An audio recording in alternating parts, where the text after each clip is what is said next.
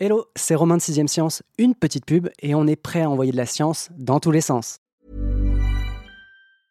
Hiring for your small business? If you're not looking for professionals on LinkedIn, you're looking in the wrong place. That's like looking for your car keys in a fish tank. LinkedIn helps you hire professionals you can't find anywhere else, even those who aren't actively searching for a new job but might be open to the perfect role. In a given month, over 70% of LinkedIn users don't even visit other leading job sites. So start looking in the right place. With LinkedIn, you can hire professionals like a professional. Post your free job on linkedin.com slash people today.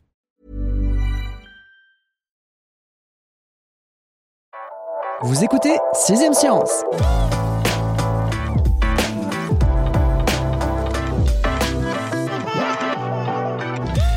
Laissez-moi vous pitcher Les Gardiens de la Terre, la version plancher des vaches du film Les Gardiens de la Galaxie. Pour ceux qui n'ont pas la référence, il s'agit d'un film, encore une fois, de super-héros sorti en 2014. Du film original, on reprend Groot, l'extraterrestre végétal, et on lui adjoint une armée de rangées d'arbres, chênes, êtres et sapins, prêtes à en découdre avec le grand méchant, le pire d'entre tous, le réchauffement climatique. À ce synopsis de blockbuster, il n'y a peut-être qu'un problème, un manque flagrant d'action. Le message mériterait pourtant d'être entendu, les arbres sont de sacrés super-héros. Chasseurs de carbone, filtres à air, acteurs de la biodiversité, derrière leur immobilité de façade, les arbres s'activent pour nous rendre la vie plus belle et surtout plus vivable. Mais, mais, mais, et vous l'attendiez, hein, ce mais, nos bienfaiteurs tombent, déracinés, coupés ou bien encore brûlés, et ceux qui nous restent ont grand besoin de renfort. Rachel Mulot raconte tout ça et davantage dans son dossier consacré aux gardiens de la Terre qui fait la une du numéro 903 de Science et Avenir. Bonjour Rachel. Bonjour Romain. Préambule indispensable vraiment à cet épisode, il nous faut rappeler l'importance de la forêt dans la séquestration du carbone. Un carbone capturé lors de la photosynthèse, c'est le procédé qui permet à l'arbre de convertir la lumière en énergie chimique mais un carbone qui n'est pas neutralisé éternellement. Ce carbone ne disparaît pas. Quand l'arbre brûle, il relargue en quelque sorte le carbone qu'il a emprisonné de son vivant. Est-ce que c'est bien ça? Mais c'est bien ça, Romain. Imaginez un chêne qui est euh, vécu de très longues années, qui fasse 40 mètres de haut, qui a un diamètre d'un mètre 60. Eh bien, il pourrait avoir accumulé tout au long de sa vie quelques 7000 kilos euh, de carbone. Eh bien, si jamais vous le coupez pour en faire des poutres pour une cathédrale, eh bien ce carbone sera séquestré pendant des siècles et des siècles. Si en revanche vous le transformez en pellet et que vous le brûlez, eh bien ce carbone sera immédiatement relargué dans l'atmosphère. Et c'est là qu'on se rend compte qu'en fait la déforestation par le feu, ces incendies dramatiques qui ont allumé la planète tous ces derniers temps, ont un effet euh, dramatique sur notre atmosphère et sur euh, notre climat. Il m'apparaissait important quand même hein, de préciser que le carbone est capturé, il ne disparaît pas euh, grâce aux arbres en quelque sorte il est stocké par les arbres. Et selon ce qu'on va faire de ces arbres, il sera stocké très longtemps ou bien il sera relargué dans l'atmosphère. Très clair. Alors avant de parler de déforestation, est-ce que tu peux nous faire un état des lieux justement forestier? Est-ce qu'on sait à peu près combien d'arbres notre planète compte? Alors je te demande pas d'arrondir ça à 10 arbres, hein. on peut viser assez large. Et quelles régions du globe sont particulièrement touffues, si tu me permets l'expression? Alors on estime qu'il y aurait entre 3 000 milliards à 3 040 milliards d'arbres sur la Terre et près de la moitié, c'est-à-dire 1300 000 milliards d'arbres, seraient dans les zones tropicales et subtropicales. Il y en aurait ensuite 740 milliards dans les régions euh, boréales et 660 milliards dans euh, les forêts tempérées, comme celle de France. Et donc la France, c'est plutôt un pays qui est assez riche en forêt oui, il est riche en forêt, il est bien plus riche qu'il y a 200 ans. On compte aujourd'hui 17 millions d'hectares d'arbres contre 7 millions euh, pendant la révolution industrielle qui a consisté en un défrichage massif de l'ancienne Gaule chevelue. Aujourd'hui, les arbres ont reconquis euh, du terrain euh, un peu partout et notamment, bah, il y a de grands domaines forestiers qui sont entretenus et gérés et qui permettent aussi un maintien. Si jamais euh, la forêt se porte plutôt bien en France, tu disais que justement il y avait plus d'arbres aujourd'hui en France qu'il y a 200 ans, sur Terre, globalement, alors si on remonte jusqu'aux prémices de l'agriculture, que tu dates à peu près 11 000, 12 000 ans, je crois, euh, avant aujourd'hui, le nombre d'arbres sur Terre, par rapport à cette époque, quand même assez éloigné, il hein, faut le dire, il aurait chuté de moitié. Oui, c'est ça, il aurait diminué d'à peu près 50% parce qu'on n'a pas cessé en fait d'étendre notre emprise sur les forêts. Pour créer des terres agricoles, pour faire des cités. Euh. Mais depuis que l'homme manie le feu, euh, finalement, on a conquis et marqué euh, de nouveaux espaces. Même chez les Néandertaliens, il n'y a pas très longtemps, on a trouvé des camps à 60 000 ans. En fait, des camps d'été où ils revenaient régulièrement chasser et où on voyait qu'avec le feu, des feux de broussailles réguliers, ils étendaient des territoires pour leur campement. Ensuite, on n'a pas cessé, effectivement on n'est plus néandertal, on est plutôt aujourd'hui Homo sapiens sapiens, mais le comportement est relativement le même puisque la flore prend, on peut le dire, assez cher aujourd'hui. La forêt amazonienne est particulièrement ciblée et la déforestation, elle continue sur place. Elle est lancée déjà depuis plusieurs décennies, mais elle s'accélère même aujourd'hui. Est-ce qu'on connaît l'impact de la déforestation et notamment sur la forêt amazonienne, sur la contribution que peuvent avoir les arbres pour notre planète? Alors on estime qu'il y aurait 15 milliards d'arbres qui seraient abattus ou brûlés euh, chaque année. Ce rythme, malheureusement, ne décroît pas. La déforestation au Brésil, qui est un des pays euh, les plus riches en forêt, elle se serait accrue de 418% en janvier dernier par rapport au mois de janvier de l'année précédente. Il y a d'autres chiffres qui montrent qu'au cours des cinq dernières années, les émissions qui sont liées à la déforestation ont plus que doublé par rapport à ces émissions entre 2001 et 2005. En fait, on n'est pas du tout sur une pente déclinante et c'est dû notamment à des gouvernements comme celui de M. Bolsonaro euh, qui favorisent euh, cette exploitation euh, brute de la forêt. Et ce faisant, on se prive malgré tout de puissants alliés puisque la forêt, si on la laissait intacte, elle pourrait en fait absorber de 20 à 30 de nos émissions de gaz à effet de serre au niveau global. Mais les émissions liées à la déforestation, aujourd'hui, c'est plus de 8 millions de milliards de tonnes de gaz à effet de serre. Oui, parce que quand on fait de la déforestation, on ne coupe pas les arbres. Là, en l'occurrence, on les coupe pas, on les brûle. Donc, euh, Mais on peut les brûler ou les perturber, ou de toute façon, en fait, les dérangements qui sont provoqués par ce bouleversement des écosystèmes forestiers vont favoriser le relargage d'énormément de carbone. Hmm. Il n'y a pas simplement la coupe ou le brûlage, mais le bouleversement des écosystèmes, ça va générer du relargage de carbone dans l'atmosphère. Oui, parce que c'est vrai qu'on a beaucoup parlé de la séquestration, de la capture du carbone comme, on va dire, peut-être pas mission ou contribution première des arbres, mais c'est loin d'être leur seul apport euh, à la planète aujourd'hui. Il y en a un qui est quand même assez important, c'est celui de leur contribution au refroidissement, puisque sans les arbres, on aurait déjà plus chaud. Oui, alors les arbres ne sont pas que des éponges à carbone, même si ce sont des précieuses éponges à carbone. En fait, non seulement ils fournissent de l'ombre, mais ils agissent aussi comme de gros humidificateurs. Via leurs racines, ils pompent l'eau. Cette eau, ils la redistribuent à travers leurs feuilles. Ça fait une évapotranspiration qui participe à la formation des nuages. En gros, les arbres font pleuvoir, mais c'est pas tout.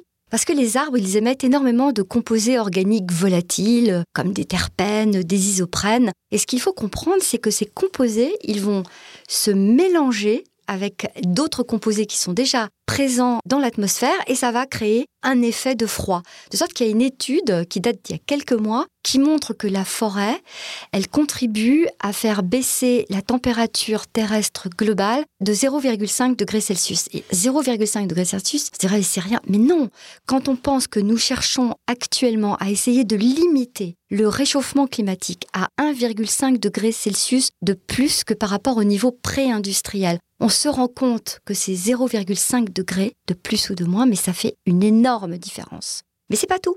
Romain, ce n'est pas tout. Car les arbres sont aussi des filtres à eau. En fait, ils filtrent à peu près 15% euh, de l'eau potable mondiale. Et ça, c'est extrêmement précieux. Et puis, ils jouent un rôle dans la préservation de la biodiversité, y compris de la biodiversité agricole, mhm. qui est extrêmement importante parce qu'ils fournissent de l'ombre pour un tas d'autres formes de vie, des plantes comme des animaux. Ils sont vraiment au centre, on va dire, de euh, l'écosystème. Voilà. Enfin, ils en sont les gardiens. Bon, ces arbres, on a compris leur importance. Quand on les brûle, qu'on les découpe, euh, pour laisser par exemple place à l'élevage bovin, comme c'est le cas, tu le disais tout à l'heure, euh, dans la forêt amazonienne et notamment au Brésil, est-ce que cette perte peut être compensée par autant de plantations d'arbrisseaux, de nouveaux arbres? Dans ton dossier, tu l'écris clairement, hein, je pose la question en connaissant déjà un peu la réponse malheureusement. Tous les arbres ne se valent pas et la replantation est rarement efficace et pire, des fois elle est complètement inutile. Alors, toutes ces publicités qui vous invitent à planter un arbre pour euh, compenser votre voyage en avion, elles sont alléchantes, mais elles sont euh, souvent euh, trompeuses. Il faut décider, mais quel arbre planter et surtout où? Parce que ça peut faire euh, toute la différence. Il y a des travaux qui montrent que planter 1000 milliards d'arbres, ça suffira pas à arrêter le changement climatique et qu'il vaut bien mieux, en fait, préserver euh, les arbres existants. Il y a de grands programmes de replantation qui, de surcroît, ont été des échecs cuisants. Je pense à la Turquie qui voulait euh, planter des millions d'arbres sur son territoire. Trois mois après, 90% de ces sapins avaient crevé de soif. Et c'est le principal syndicat forestier du pays qui a lancé l'alerte, et il les avait pourtant prévenus.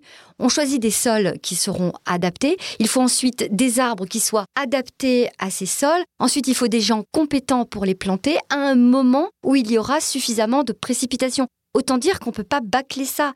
L'exemple dont je parlais était en Turquie, mais nous-mêmes, nous avons fait des erreurs tragiques. Je pense à ma bien-aimée euh, forêt euh, domaniale de Verdun celle qui a été plantée après 14-18, dans un but mémorial. Qu'est-ce qu'on a fait? Dans ces plaines, on a planté du pin noir et des épicéas. Eh bien, aujourd'hui, ils sont tous en train de crever de soif et aussi dévastés par les scolites, qui sont des insectes opportunistes qui viennent quand les arbres sont affaiblis. Pourquoi? Parce qu'on n'avait pas pris assez en compte à l'époque l'importance des sols et qu'on s'était pas rendu compte que ces arbres ne pourraient jamais survivre à long terme en plaine on renverra vers cet épisode de Sixième Science puisque tu étais déjà venu nous en parler. Merci Rachel. Donc si je te comprends bien, en gros, compenser la perte d'un arbre par la plantation d'un arbrisseau, c'est pas en soi une mauvaise idée, mais il faut le faire de façon concertée et de façon, on va dire, scientifique et non bâclée, comme ça peut l'être souvent le cas euh, lors de coups marketing, d'opérations un petit peu de com. Mais il y a un autre point qui est important, c'est l'importance des seniors puisque je parle des seigneurs au sens large, mais là on va plutôt parler des arbres. Les vieux arbres ont un réseau, une expérience à transmettre, et ça c'est pas quelque chose qu'on remplace euh, facilement à coup de bêche, hein, euh, puisque une biologiste que vous interviewez dans le dossier révèle que la contribution des vieux arbres par leur interaction avec l'écosystème et surtout leur capital génétique hein, euh, qu'ils vont transmettre via les graines, elle est capitale pour la biodiversité. Oui, c'est exact. En fait, les arbres anciens, que la biologiste en question, qui est Suzanne Simard, appelle les arbres mères,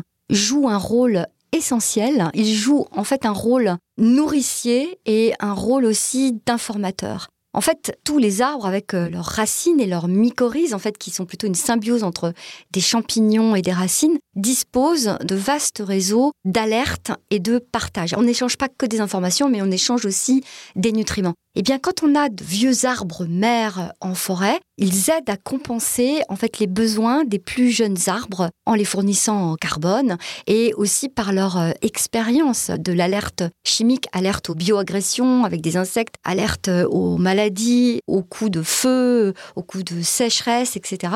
Et ils aident aussi les jeunes arbres finalement à grandir en plus grande sécurité. Et donc, ce que ça montre, c'est qu'on a besoin de vieux arbres et de plus jeunes arbres dans une forêt qui fonctionne normalement. Et ça montre aussi qu'il ne faut absolument pas s'appuyer sur des monoplantations mmh. où tous les arbres sont coupés au même âge et où on replante des arbres du, euh, du même type. Voilà, du même, et à la mmh. fois aussi du même âge et du même type. Sachant que d'ailleurs, des arbres d'un même type sont des arbres qui seront condamnés si jamais arrive une maladie. Oui, c'est ça, on ne met pas tous les arbres dans le même panier, quoi, si je, si je puis me Voilà, pas mettre tous ces arbres dans le même panier. Je remarque quand même que cette métaphore, qui n'est pas de mon cru, sur les seniors et sur les vieux arbres, elle pourrait être totalement appliquée au monde du travail avec euh, les travailleurs euh, un peu plus âgés. Mais en fait, les arbres font société dans la forêt. Il est très important d'avoir des arbres anciens pour accompagner euh, ces arbres plus jeunes. Ça ne veut pas dire que les plus anciens font pas de l'ombre aux plus jeunes. Hein. Ça peut arriver aussi. Et interforêt, il y a aussi des compétitions euh, entre les différents sujets ou entre les espèces euh, qui peuvent être tendues. Mais il y a aussi ce réseau d'entraide, de coopération qui fait aussi qu'une forêt se porte bien. On parle beaucoup de l'action directe depuis tout à l'heure via la déforestation hein, sur le capital forestier mondial, mais le réchauffement climatique menace lui aussi la santé de nos forêts. Tout à l'heure, tu donnais l'exemple des forêts de Verdun qui sont asséchées. Comment on peut les en préserver ou au moins renforcer les défenses des forêts? La première règle, ce serait de préserver euh, l'existant, si possible, l'enrichir, le diversifier, c'est reforester intelligemment, mais in situ. Et pour ce faire, notre ONF a développé un outil extraordinaire qui s'appelle Climessence et qui permet aux décideurs de se projeter dans la France de 2050 et de 2070 avec une température plus ou moins élevée selon des scénarios plus ou moins optimistes. Et là, ça permet aussi de voir quelle essence pourrait résister à tel endroit avec tant de degrés de plus. Bon, il y a pas mal d'arbres qui... Euh, pas mal de pertes. Voilà, c'est ça. Il y, a pas, y a pas mal d'arbres qui ne survivent pas à ce test, mais ça permet à l'ONF, ça permet aussi aux forestiers privés de choisir quelles essences ils vont essayer de planter plus tard à tel endroit. Alors ils procèdent comme ça. La première chose qu'ils font, c'est prenez une espèce qu'on trouve dans toute la France. Euh, je sais pas, on va dire le chêne commun. Et donc vous allez prendre des chênes communs du sud et vous allez les planter dans le nord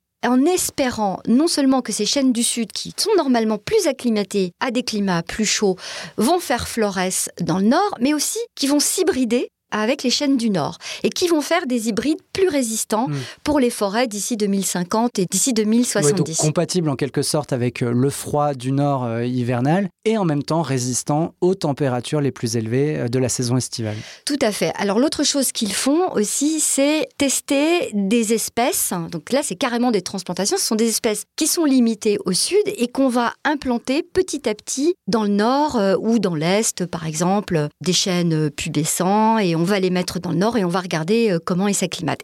Une des dernières options, c'est de tester des espèces exotiques. Elles, on sait très bien qu'ils résistent à la sécheresse ou à des montées de température extrêmes et on va essayer d'en implanter dans le nord et dans l'est. Alors, il y a des essais qui sont menés actuellement sur euh, des petits euh, îlots de 2 hectares dans toutes les forêts de France, avec du pin de Macédoine, du liquide en barre, du séquoia toujours vert, du chêne de Hongrie. Je suis moi-même allée voir aussi un îlot d'avenir dans les Vosges où dépérit totalement le sapin blanc et où on expérimente du cyprès d'Arizona. On est vraiment en train d'expérimenter en vue du réchauffement climatique qui, de toute façon, est considéré comme inéluctable il est inéluctable et on peut rappeler qu'on pourrait limiter la hausse de température en limitant nos émissions euh, de gaz à effet de serre.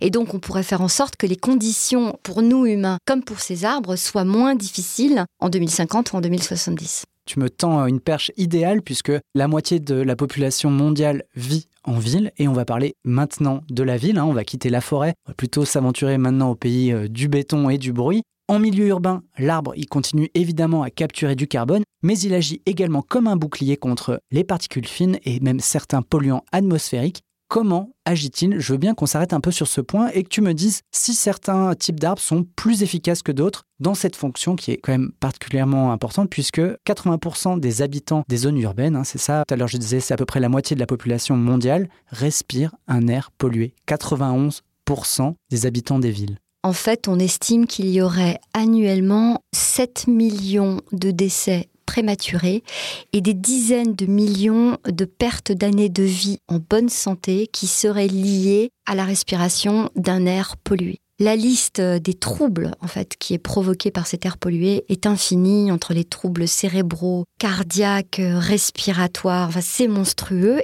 et de plus en plus de travaux montrent qu'en fait les arbres en ville ont la capacité de limiter les effets délétères de cette pollution. Avant ça, je veux bien qu'on revienne sur un chiffre. Tu donnes dans ton dossier, je crois, le chiffre de 3 morts par jour à Grenoble, c'est ça hein? Oui, Grenoble, c'est une ville cuvette. Effectivement, où il y a énormément d'air pollué qui stagne, où effectivement l'INSERM a calculé euh, qu'elle était une des villes les plus mortifères en termes de pollution. Et du coup, les arbres, face à ces polluants, face à ces euh, particules, via quel procédé ils s'y prennent pour les capturer? Alors la première chose à garder en tête, c'est que les arbres relarguent de l'oxygène. Et ça, c'est toujours bon à prendre dans une ville irrespirable. La deuxième, c'est que leurs feuilles, en fait, captent et gardent des particules fines qui sont émises notamment par les diesels. Ils ont une troisième façon d'agir, c'est que leurs stomates sont des petits orifices qu'on trouve sur les feuilles qui permettent les échanges gazeux entre la plante euh, et l'atmosphère. Leurs stomates absorbent tout un tas d'autres polluants euh, comme euh, l'ozone, le dioxyde de carbone, le monoxyde de carbone. Voilà. Et donc, ils les absorbent et c'est toujours ça qui n'est pas dans l'air. Certains arbres relarguent également des composés organiques volatiles et tous les arbres n'ont pas la même capacité en fait à retenir les particules fines ou à absorber les polluants. C'est pour ça qu'il est important, quand on aménage une ville, de bien connaître les caractéristiques de chaque arbre et qu'il faut s'intéresser d'abord à la taille de leur canopée, à la surface de leurs feuilles. Elles vont euh, capter ou absorber plus ou moins de polluants. Et à partir de là, on peut composer en fait une végétation qui va être une alliée pour la captation euh, des polluants dans la ville. On évoquait un peu plus tôt le côté climatiseur un petit peu de l'arbre. J'imagine que en ville, c'est une fonction qui peut être particulièrement intéressante. Alors il y a un travail de l'ONU qui dit que 30% des besoins en climatisation dans les grandes villes pourraient être euh, remplis par des arbres judicieusement placés. Donc c'est vrai, les arbres offrent euh, une ombre propice. Donc ils jouent un rôle essentiel, et notamment maintenant qu'on sait que les canicules vont devenir de plus en plus fréquentes. Je pense justement à l'Inde aujourd'hui, et c'est encore plus important dans les villes, puisque les villes forment des îlots de chaleur par rapport à la campagne. Il fait toujours quelques degrés euh, supplémentaires. Et ces quelques degrés sont mortifères. On se rappelle que la canicule en 2007 euh, avait fait plusieurs milliers de morts en France. Donc les arbres, de ce point de vue, apportent une une fraîcheur euh, tout à fait bienvenue qui est complétée, comme je le disais déjà tout à l'heure, par euh, ces composés organiques volatiles qu'ils émettent et qui, liés à d'autres euh, composés de l'atmosphère, vont avoir donné un, un, effet de froid. Mais ce n'est pas tout encore. Ah. Ils servent aussi d'écran contre le bruit. Et en ville, le bruit, c'est une nuisance terrible. Il y a des études en fait qui calculent combien planter d'arbres sur telle placette peut réduire le nombre de décibels. Et enfin, les arbres jouent un rôle essentiel dans notre bien-être et notre équilibre mental. Maintenant, il y a une pléthore d'études qui montrent qu'avoir accès à des jardins, avoir accès à des arbres, ne serait-ce que pouvoir les voir, fait baisser le stress et la dépression chez les urbains on peut dire qu'ils sont indispensables aujourd'hui quand même. Mais alors la question qui s'impose ensuite, elle est là, c'est comment maximiser l'impact de l'arbre en ville? Quelles espèces et quelle organisation est-ce qu'on doit privilégier?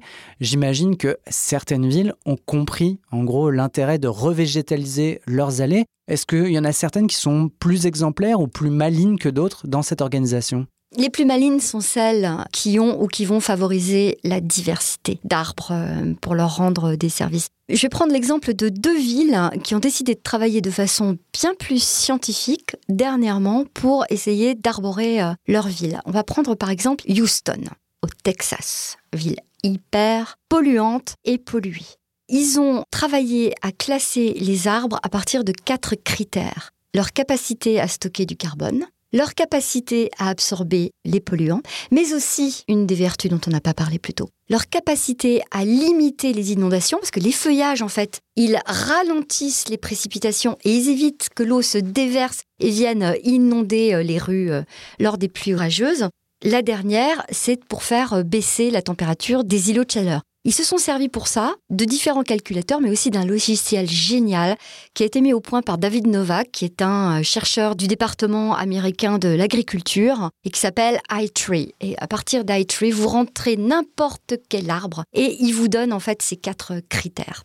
Ils ont fait une cartographie des endroits les plus pollués de la ville et ils ont regardé les capacités de différents arbres pour faire un podium sur lequel ils ont trouvé 17 super arbres qui seront les alliés de Houston dans les années futures et qu'il va falloir planter dans différents endroits, certaines zones. Ils se sont rendus compte que la pollution, ah quel hasard, était euh, très liée à la pauvreté. Évidemment, c'est dans les quartiers qui étaient les plus industrialisés où s'il y avait le, plus de pauvres gens que la pollution était euh, majeure et c'est là qu'ils vont euh, mettre le plus d'arbres qui sont choisis effectivement en fonction de ses qualités. Parmi eux, si je me souviens bien, il y avait le chêne de Virginie et le sycomore. Ce travail, il est vraiment passionnant. Mais je voulais parler d'un autre qui, lui, se passe en France, dans le Grand Est, à Metz, et qui est, en quelque sorte, encore plus pointu. Pour choisir, en fait, les essences qu'ils vont euh, planter, d'abord, ce qu'ils veulent arborer davantage la ville, mais aussi lutter contre les effets du changement climatique, Metz s'est appuyé sur le CEREMA, c'est-à-dire le Centre d'études et d'expertise sur les risques, l'environnement et l'aménagement, et ils ont un chercheur qui étudie les arbres. Au-delà même d'Aitri, en fait, il s'intéresse à pas moins de 26 services dont des services écosystémiques qui sont rendus par les arbres. Et donc ça va effectivement de la capture du carbone à la capture des polluants, mais ça va aussi de l'abri donné à la biodiversité, ça va aussi à leur capacité de pollinisation ou bien aux services esthétiques en fait ou bienfaisants pour le mental que rendent ces arbres. Et le chercheur leur a donné pas moins de 83 espèces avec lesquelles travailler. Et pour ces 83 espèces locales, hein, dans lesquelles aussi des mycocouliers qui étaient déjà implantés, il a établi les principaux services écosystémiques qu'il rendait. Le plus en termes de biodiversité, les mieux pollinisants, les mieux capteurs de carbone, les plus actifs pour euh, retenir les inondations, etc., etc. De sorte que les décideurs, ça doit être un peu compliqué pour eux, mais après, ils ont des logiciels, ils ont des chercheurs pour les aider. Les décideurs ont tout un panel d'arbres pour végétaliser Metz dans les 50 euh, prochaines années.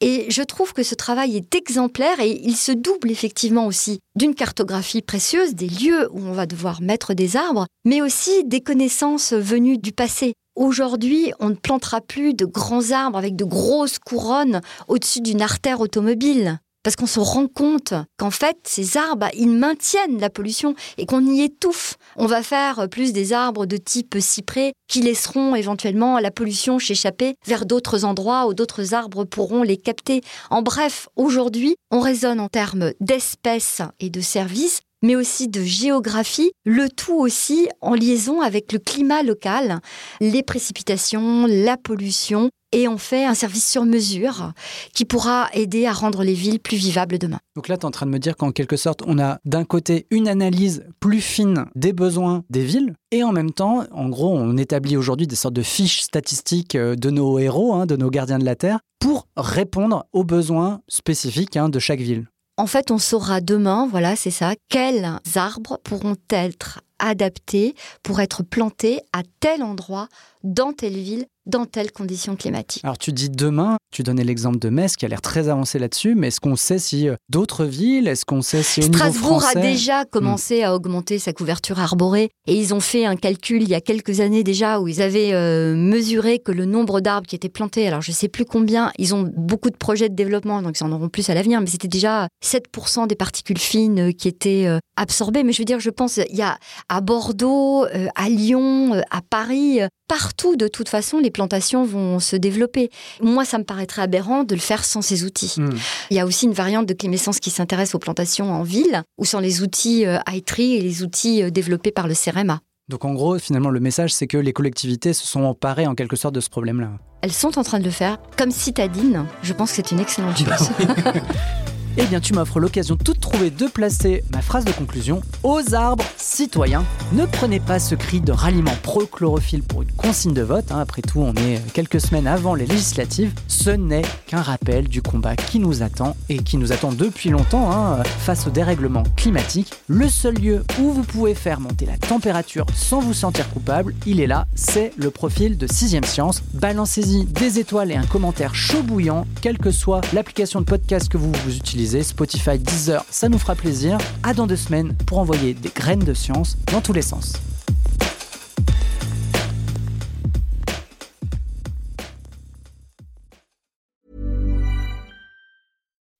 When you make decisions for your company, you look for the no-brainers. If you have a lot of mailing to do, stamps.com is the ultimate no-brainer. Use the Stamps.com mobile app to mail everything you need to keep your business running with up to 89% off USPS and UPS. Make the same no brainer decision as over 1 million other businesses with Stamps.com. Use code PROGRAM for a special offer. That's Stamps.com code PROGRAM. When you need mealtime inspiration, it's worth shopping Kroger, where you'll find over 30,000 mouthwatering choices that excite your inner foodie. And no matter what tasty choice you make, you'll enjoy our everyday low prices, plus extra ways to save, like digital coupons worth over $600 each week. You can also save up to $1 off per gallon at the pump with fuel points. More savings and more inspiring flavors make shopping Kroger worth it every time. Kroger, fresh for everyone. Fuel restrictions apply.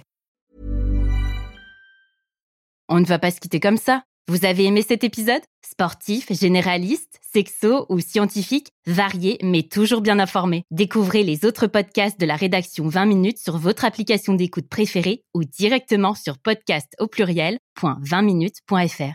Et merci de nous avoir écoutés.